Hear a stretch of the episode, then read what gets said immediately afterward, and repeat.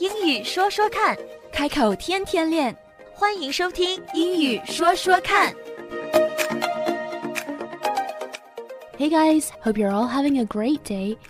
In our last session, we discussed some key terms like vaccination hubs, vaccination sites, and all things vaccine related. 在上一期的节目里，我们谈及到了一些有关接种疫苗的单词。 We mentioned that every state has their own mandates and rules. 我们讲到了每个州都有它自己的注射疫苗的规定 mandates and rules. So it's best to check with your own state what the schedule is and what the plan is.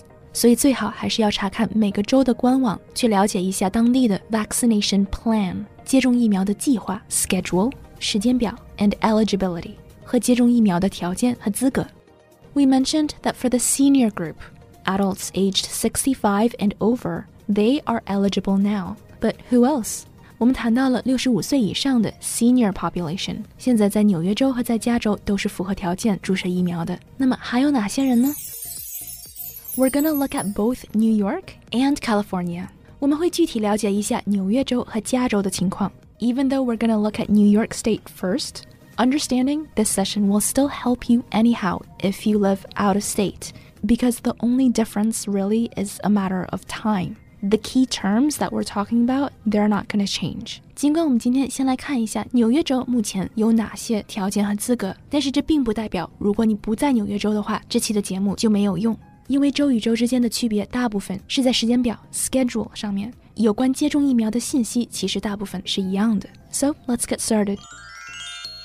Our source today, the site that we're referencing, is New York City's government website. 那我们今天参考的网页就是纽约市的官网 nyc.gov.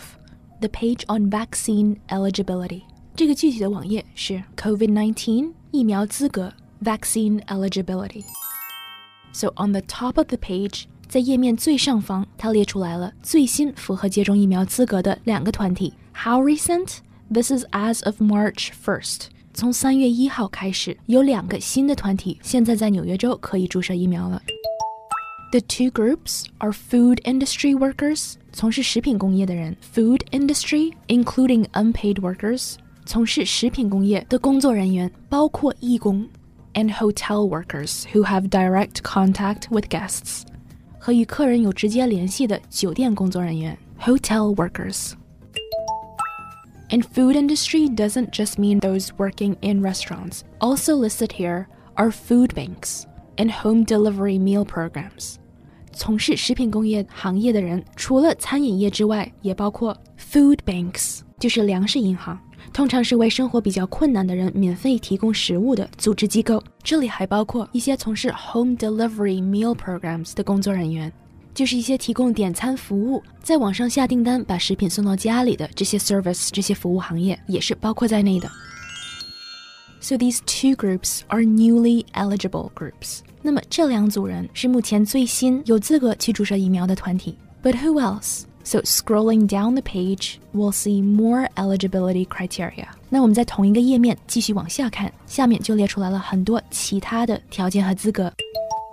第一项就是 underlying health conditions，就是本身身体健康欠佳的纽约居民，including New York residents who have cancer，包括患有癌症的居民 cancer。cerebrovascular disease 脑血管疾病 cerebrovascular disease。chronic kidney disease, 慢性肾病 chronic kidney disease, heart conditions, 心脏病 including but not limited to heart failure, 包括但不限于心力衰竭 coronary artery disease, 冠状动脉疾病 cardiomyopathies, 心疾病 or hypertension, high blood pressure 或者是高血压 high blood pressure. The list also includes those with a weakened immune system or immunocompromised state.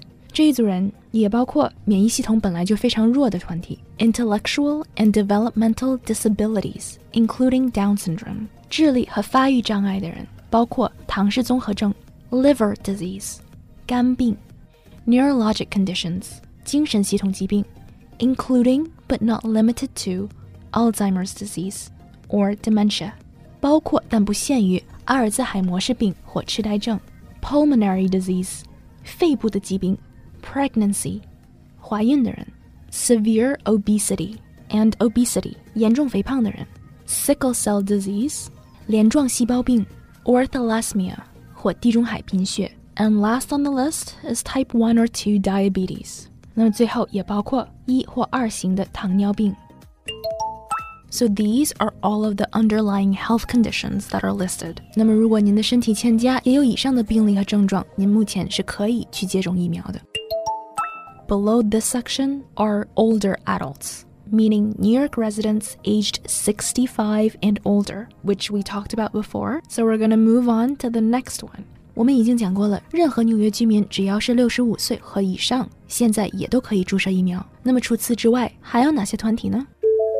Group living facility residents and staff. Group living facility 指的是团体生活的一些组织，比如说养老院、老人中心、疗养院，including residents and staff. 包括在这种团体居住的居民和工作人员。This group includes nursing homes 养老院 and other congregate care facilities 和其他综合护理机构。This list also includes people living and working in homeless shelters 这也包括在庇护所工作和居住的人。 As well as staff and residents of residential programs for victims of domestic violence. 这也包括针对家庭暴力受害者提供的庇护所和收容中心。Also eligible now are those working in corrections departments。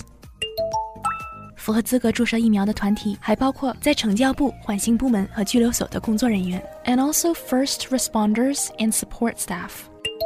一线的必要工作者，例如急救人员 （healthcare workers）、医疗工作人员，public transit and TLC drivers。公共交通工作者 including airline and airport employees，包括航空公司和机场的工作人员，and also those working in schools, including pre-K to 12, college, childcare, and early intervention.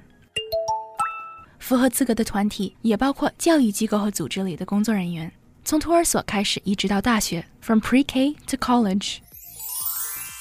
以上就是目前所有符合接种资格的人群清单。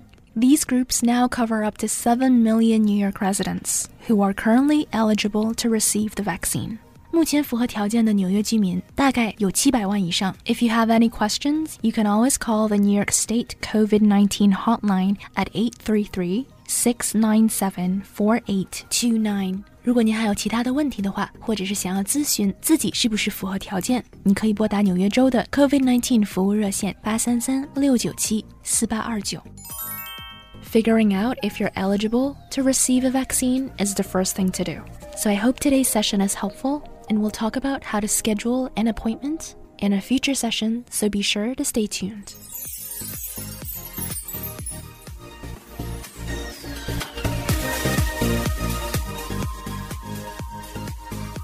If you like today's session, share it with a friend, share it far and wide, join our Facebook community, and subscribe to our podcast so you never miss a session.